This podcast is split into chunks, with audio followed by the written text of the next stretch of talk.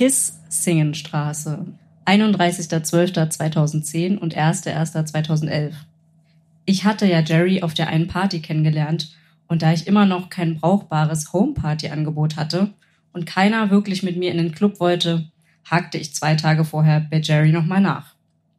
Schließlich war es auch für die Kete-Leute fast die einzige Chance. Aber auf einmal wollte Jerry nicht mehr so wirklich. Er dachte tatsächlich, dass zu wenig Leute kommen würden. Ich bot ihm meine Hilfe an, er überredete seine Mom und schon stand die Party. Und ich hatte die volle Macht darüber. Er räumte die Bude vollstens auf und ich kümmerte mich um den Rest, lud Leute ein und schrieb denen, was kurzfristig noch besorgt werden müsste. Und nun war das passiert, was nie wieder passieren sollte. Ich machte eine Silvesterparty.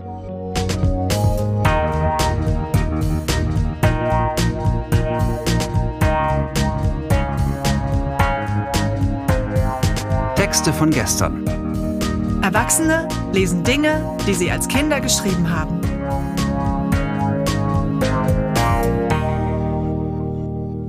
Texte von gestern ist eine Veranstaltungsreihe, bei der ganz normale Leute auf die Bühne kommen und Texte vorlesen, die sie als Kinder, Jugendliche oder junge Erwachsene geschrieben haben. Das kann alles Mögliche sein. Tagebücher, Liebesbriefe, Schulaufsätze, Kurzgeschichten, Gedichte, Wunschzettel, To-Do-Listen, Fanfiction oder, oder, oder. Texte, die man in dem Moment mit himmelhoch jauchzendem Pathos verfasst hat und die uns heute zeigen, wie wir die Welt damals gesehen haben. Zusammen erinnern wir uns und feiern die Tragödien, Absurditäten und die Kleinigkeiten des Aufwachsens. Eingangs habt ihr Nele gehört, mit dem Anfang eines Tagebucheintrags, bei dem sie mit so 17, 18 ihre erste und letzte, selbst ausgerichtete, sehr gute Silvesterparty beschreibt. Und genau damit geht's jetzt weiter. Und es sollte natürlich auch seine Folgen haben. An dem Abend kam ich mit Laura über eine Stunde später, als wir geplant hatten. Tobi und Technik aber noch später. Jerry und seine Jungs waren schon gut am Bechern und ich verdonnerte Jerry, mir bei der Deko zu helfen und ich checkte bald, dass was zwischen uns laufen könnte. In Klammern, auch wenn ich nicht drauf aus war.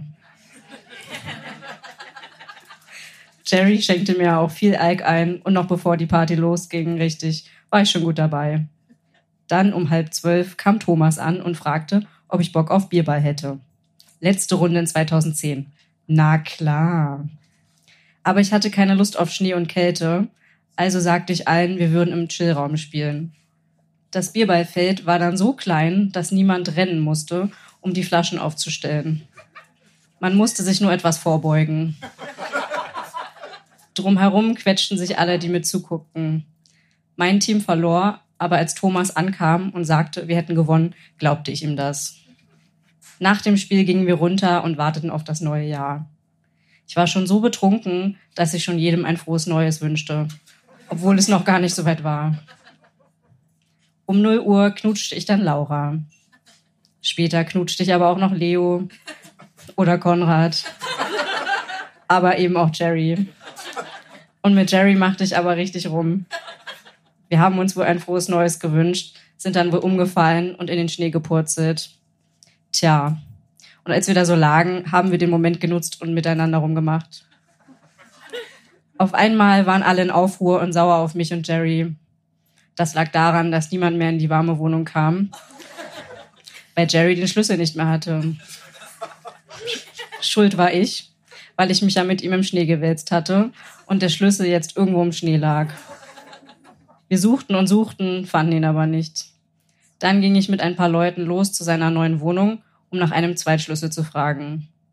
Da war aber auch niemand. Wir gingen wieder zurück. Dort hatte man bereits mit seiner Mutter telefoniert, die schon auf dem Weg zu uns war. Zeitgleich hatten zwei Nachbarn Handwerkzeug organisiert und versuchten, die Tür aufzubrechen. Irgendwann schafften sie es und alle waren froh. Ein Paar ging nach Hause oder zu anderen Partys oder in Clubs. Schließlich hatten wir wohl eineinhalb Stunden gebraucht, bis die Tür wieder aufgemacht wurde. Die Anlage hatte derzeit immer laut aus dem Fenster getönt. Kurze Zeit später kam Jerrys Mom. Ich hatte wahnsinnig Angst vor ihr. Sie war mega sauer und bestimmt total schockiert, wie drauf alle waren. Sie wollte die Party auflösen, aber Lea redete so lange mit ihr, bis die Mom mir den Schlüssel gab und uns weiter feiern ließ.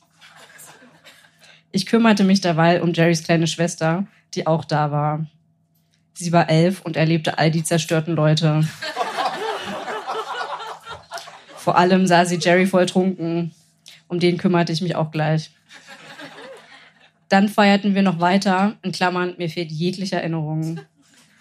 Irgendwann gegen fünf wollte ich mit Laura in die alte Münze und feiern gehen.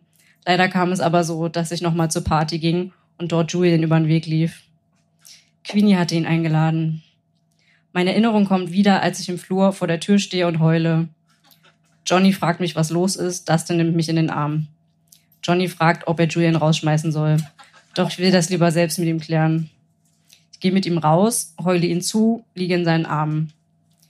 Zwei Kerle kommen vorbei und wollen uns helfen, stören uns aber nur. Also verziehen wir uns in einen Hausflur.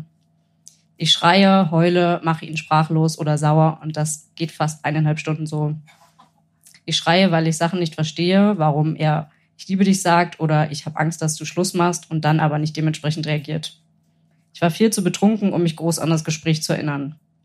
Ich habe ihm auch gesagt, dass ich nicht so krass verliebt bin oder ihn gar nicht so doll vermisse, aber irgendwie doch. Und er hat mir breit erklärt, dass es ihm gut geht und er aber planlos im Leben steht und erstmal allein klarkommen muss. Und dass es sinnlos wäre, wenn wir wieder was miteinander anfangen würden.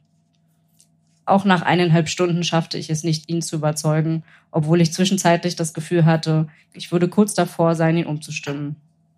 Naja, meine Tränen waren alle, ich hatte ihn lange genug festgehalten. Wir sind alle nach Hause, in Klammern gegen sieben Uhr, und ich schlief ein paar Stunden und ging dann zu Jerry, um beim Aufräumen zu helfen. Allerdings lachte ich viel mehr. Ich musste die ganze Zeit über die Verwüstung der Wohnung lachen. Kotze gab es natürlich auch. Dann noch dieses Bechermeisterwerk im Bad, Barhocker im Waschbecken, Schokoflips in der Badewanne und so weiter. Und zwei Penner, die dort übernachtet hatten. Wie Jerry berichtete, als er reinkam, waren zwei für ihn unbekannte Gestalten dort. In Klammern André und Chan. Dankeschön.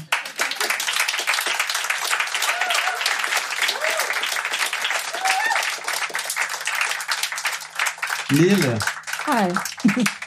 Jerry auseinandergeblieben oder wurde das nochmal was? Also du kannst Jerry gerne fragen. Er sitzt heute im Publikum.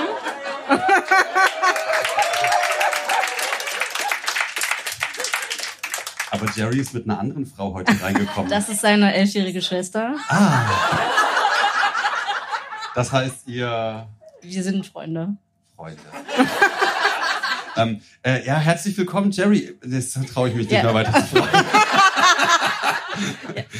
Themawechsel. Ähm, nee, ich sage vielen Dank. Das war Nele für euch.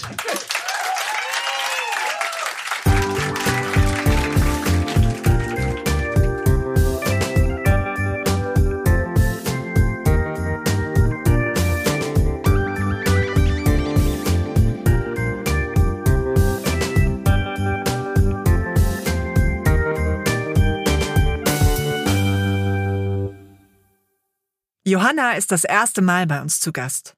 Mit 14 schrieb sie den Anfang eines Romans aus der Ich-Perspektive mit der Hauptfigur Tim.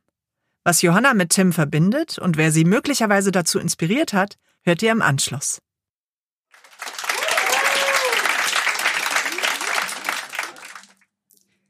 Ich bin kein Kind und auch kein Erwachsener.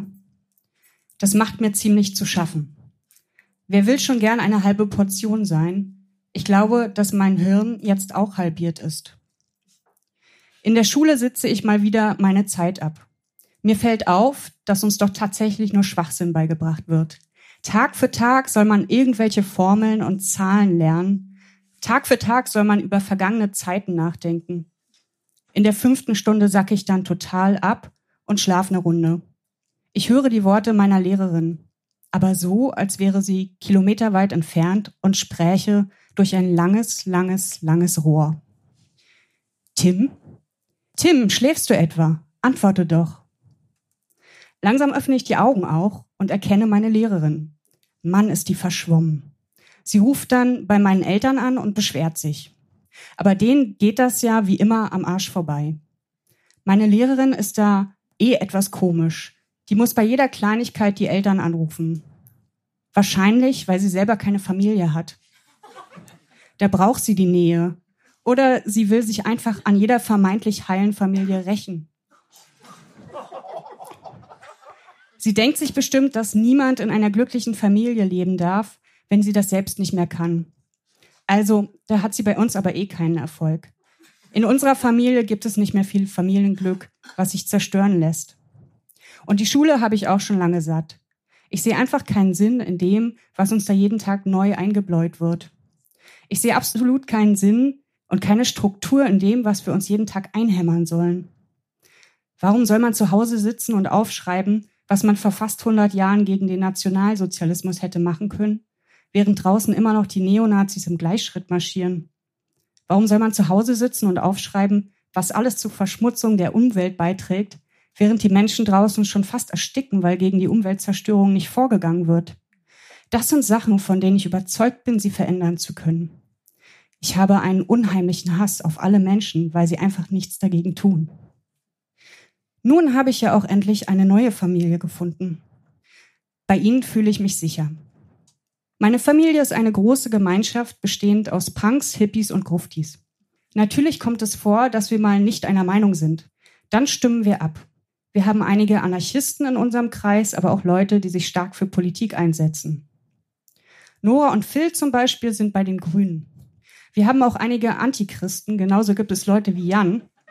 Der ist katholisch.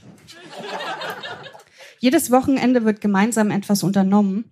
Meistens gehen wir auf Punkkonzerte. Das Pogo-Tanzen macht mir noch ein wenig zu schaffen, aber ich finde diesen Tanz faszinierend, weil ihn jeder kann. Ich kann nicht tanzen, aber Pogo, das kann jeder. So lassen wir dann unsere Aggressionen gegen die Gesellschaft raus und die hat jeder, der hierher kommt. Jeden Mittwoch ist Parktag, an dem wir uns im Mauerpark treffen. Auch da findet man immer eine Beschäftigung. Borsti zum Beispiel ist sehr beliebt, weil er immer einen Kassettenrekorder dabei hat. Die Musik verbindet uns. Wuschel knüpft die Kontakte und ist immer kräftig am Verkuppeln und am Frieden schließen. Ich war erst das zweite Mal mit den Parkleuten unterwegs, als mich Zotte, Micha und Lora fragten, ob ich nicht in ihrer Band spielen möchte.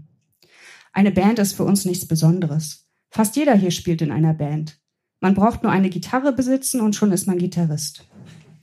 Also sah ich keinen Grund, mich gegen dieses Vorhaben zu sträuben. Seitdem bin ich der Gitarrist von Zahnlos. Der Bandname ist vielleicht ein bisschen sinnlos, aber das ist Punkrock. Ob nun ziellos, taktlos, planlos, grenzenlos, arschlos, niveaulos, zwecklos oder zahnlos. Wir sind von allem etwas. Nur leider sind schon andere Bands darauf gekommen, sich nach ihren Eigenschaften zu benennen. Und so blieb uns nur zahnlos. Jetzt haben wir schon eine ganze Band, die Fans dazu und einen Namen. Nur die Musik fehlt uns noch. Die Punks, das sind echt alles Sorgenkinder. Und wenn sie keine Sorgenkinder sind, dann sind es Bonzenkinder, die was gegen ihre Eltern haben. Es gibt fette, kleine, krüppelige, dumme und hässliche Punks. Aber sie haben halt eins gemeinsam, sie sind Punks. Sie sind der Müll, den die Gesellschaft fabriziert. Sie sind die Minderheit. Die Minderheit muss zusammenhalten. Vom Park kann mich nichts mehr halten. Ich fahre jeden zweiten Tag hin und würde es auch jeden Tag tun, wenn es nicht so verdammt weit weg wäre. Was der Park mir gibt, ist grenzenlose Freiheit. Die andere Seite der realen Welt, von der ich mich abkapsel, sobald ich aus der Bahn steige. Die Leute, die ich dort kennenlerne, interessieren sich wenig für lineare Funktionsgleichungen und organische Chemie. Sie halten auch wenig von Ausgegrenztheit. Die Leute, die in den Park kommen, sind verschiedenster Herkunft. Viele kommen aus zerrüttelten Familien. Manche wohnen sogar auf der Straße. Die meisten aber sind ganz normale Jugendliche, die sich von der Realität entfernen wollen, um sich nicht selbst einzusperren. Die meisten sind ganz normale Jugendliche, deren Eltern Tag für Tag arbeiten gehen, deren Eltern Tag für Tag Essen nach Hause bringen und deren Eltern jeden Tag um dieselbe Uhrzeit einschlafen und aufstehen. Nur eins haben wir alle gemeinsam. Wir haben nicht nur diesen ungemeinen Hass auf die Gesellschaft und auf das System, wir haben den noch viel größeren Hass auf die Nazis. Einmal fragte ich Wuschel, warum er Punk geworden ist und nicht Hippie, Grufti, Popper, Rocker, Raver oder Hip-Hopper. Da wurde er aufgebracht. Er konnte nicht fassen, dass ihm jemand solch eine Frage stellen kann. Die Hippies mag Wuschel nicht. Das sind Träumer, die sitzen rum und nuckeln an ihrer Friedenspfeife, während vor ihnen eine Bombe explodiert, sagte er. Die Gruftis sind ihm wieder zu depressiv. Die Popper, Raver und Hip-Hopper sind zu kommerziell. Sie hören scheiß Musik und sehen dazu auch noch scheiße aus. Die Rocker sind Wuschel wieder zu nostalgisch. Und wir, wir sind von jedem etwas, verstehst du? Wuschel ist in seiner Meinung sehr festgefahren. Er ist sich seiner Sache immer so sicher, dass man ihm gar nicht mehr widersprechen mag. Wenn er anfängt, über etwas zu philosophieren, schwebt er so in Euphorie, dass er alles und jeden mitreißt. Und in seiner Welt zu leben, das ist das Schönste, was man sich vorstellen kann. Danke. Danke.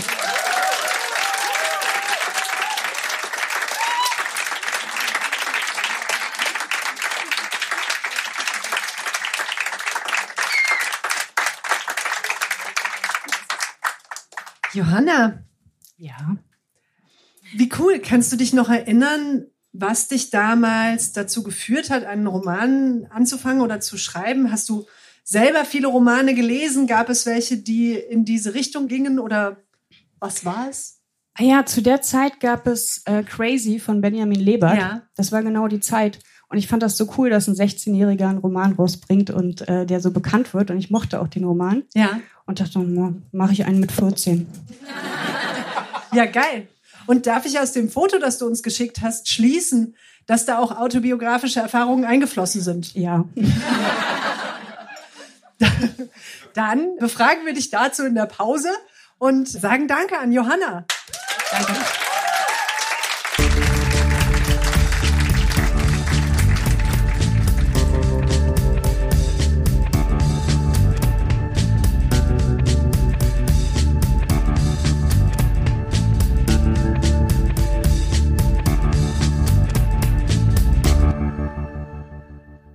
Josephine liest den zweiten Teil ihrer Geistergeschichte, die sie mit circa neun Jahren auf Schreibmaschine geschrieben hat. Den ersten Teil findet ihr in Episode 57. Aber keine Sorge, vorab folgt eine kleine Zusammenfassung. Und zwar, es geht um eine Geisterfamilie, die lebt im Himmel. Und es gibt einen Obergeist, der ist sehr alt. Und deswegen muss ein neuer Obergeist gewählt werden. Dafür werden alle erwachsenen Geister die Namen aufgeschrieben. Man zieht einen Namen und dieser muss dann drei gefährliche Aufgaben bestehen. Die erste Person wurde bereits gezogen und ist leider bei der ersten Aufgabe gestorben. Und ähm, jetzt wurde die zweite Person gezogen. Vielleicht und doch ähnlicher zu Stonewall, als wir dachten. Jetzt wurde die zweite Person gezogen und wird jetzt gerade geweckt, um ihre Aufgaben hoffentlich oder auch nicht zu bestehen. Wir freuen uns sehr auf Josephine von gestern.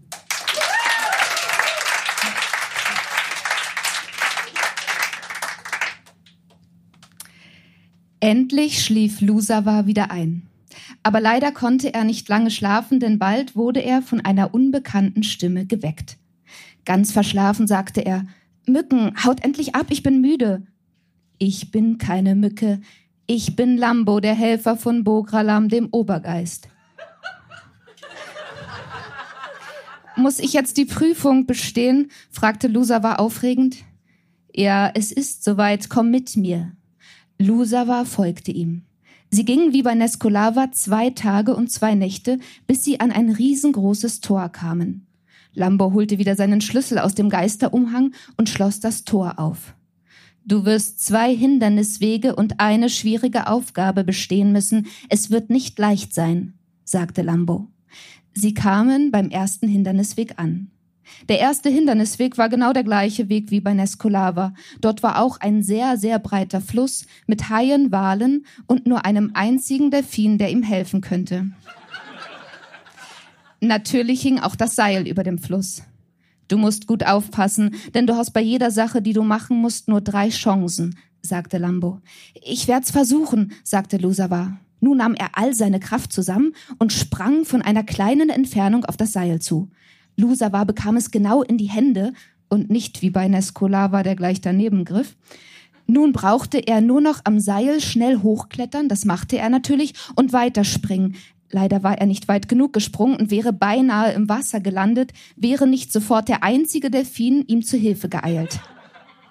Er fing ihn, mit ihn meine ich Lusawa, auf seinem Körper auf und schwamm mit ihm zum Ufer, wo Lambo stand. Du hast dir deine erste Chance vermasselt, nun hast du nur noch zwei Chancen. Als Lusawa am Ufer glücklich ankommt, atmete er erleichtert. Ich will mein Glück noch einmal versuchen, dachte Lusawa. Dieses Mal nahm er Anlauf und sprang dann auf das Seil zu. Er griff wieder ans Seil und flog im hohen Bogen mit dem Seil auf die andere Seite des Flusses. Puh, endlich geschafft, dachte Lusawa. Und plötzlich, ehe er sich's versah, war Lambo schon bei ihm. Huh, rief Lusawa erschrocken. Nun gingen sie zum zweiten Hindernisweg. Dieses Mal war es noch schwieriger als zuvor. Dieses Mal war es nämlich kein Hai- und Walewasser, sondern Lava. Und noch dazu viel weiter ausgebreitet als der Fluss zuvor. Vor der Lava war eine Schaukel und über der Lava hingen fünf Seile. Diesmal war überhaupt nichts da, was einem helfen könnte. Weil Lusawa ja ein kluges Köpfchen hatte, dachte er, ich muss mich auf die Schaukel stellen und losschaukeln. Wenn ich genügend Schwung habe, muss ich abspringen zum ersten Seil, vom ersten Seil zum zweiten Seil und vom zweiten Seil zum dritten Seil und vom dritten zum vierten und vom vierten zum fünften und vom fünften Seil auf die andere Seite der Lava springen. Aber wie sollte er das machen? Er konnte ja noch nicht mal schaukeln und abspringen schon gar nicht.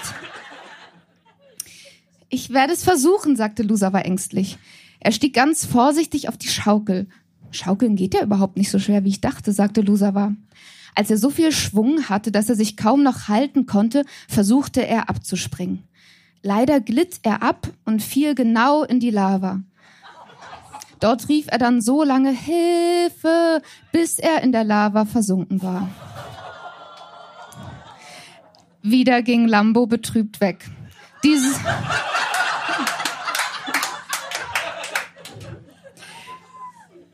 Dieses Mal schrieb er sofort Luftpost zu der Geisterfamilie. Nach drei Monaten bekamen sie den Brief. Deutsche Post. In dem Brief stand, liebe Geisterfamilie, Lusawa ist in der Lava ertrunken. Von Lambo, dem Helfer von Bogralam, dem Obergeist. Wieder brach große Trauer aus, aber diesmal war die Trauer nicht so groß, denn sie konnten sich schon vorstellen, dass Lusawa nicht zurückkommen würde und hatten deshalb schon vorher ein bisschen getrauert.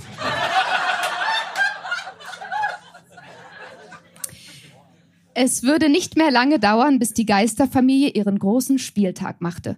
Viele Kindgeister dachten sich neue Spiele für den Spieltag aus. Die meisten Kindgeister dachten sich nur witzige Spiele aus.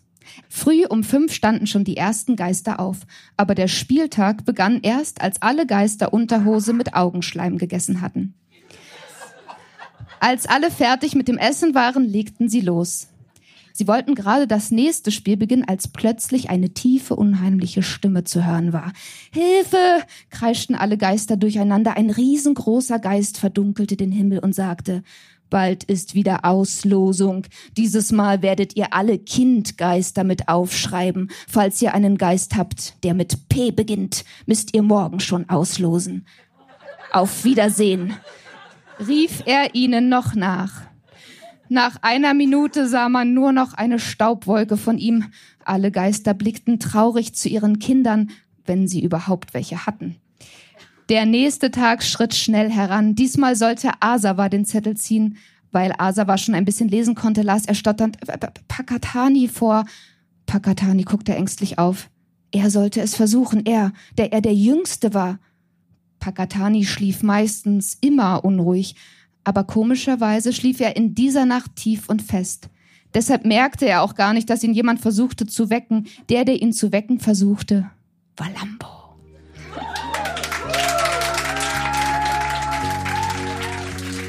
Das war die 60. Episode von Texte von gestern. Die nächste Folge mit weiteren Highlights von unserer Show am 1.12. im Berliner Monarch kommt in zwei Wochen. Und es geht weiter. Unsere nächste Live-Show findet am 16. Februar statt, auch wieder wie gewohnt im Berliner Monarch. Alle Infos zu unseren Veranstaltungen findet ihr auf unserer Facebook-Seite, bei Instagram oder auf Texte von gestern.de. Dort könnt ihr euch auch zum Vorlesen anmelden. Wir freuen uns auch über euer Feedback. Folgt uns auf Facebook oder Instagram. Bewertet den Podcast in der App eures Vertrauens. Schreibt uns Mails oder Nachrichten und erzählt euren Freunden von uns. Das wäre toll. Produziert wurde dieser Podcast vom Lauscher Lounge Podcast Team im Hörspielstudio Kreuzberg. Die Musik ist von Tillmann Erhorn und das Artwork von Laura Trump vom Studio Schönlaut. Für die Veranstaltung und die Kommunikation sind die tollen Kade Kokinos und Annabel Rüdemann verantwortlich. Moderiert von Marco Ammer und Johanna Steiner. Wir danken unserem traumhaften Publikum und allen, die sich mit ihrem Text von gestern auf unsere Bühne getraut haben. Na dann, bis zum nächsten Mal.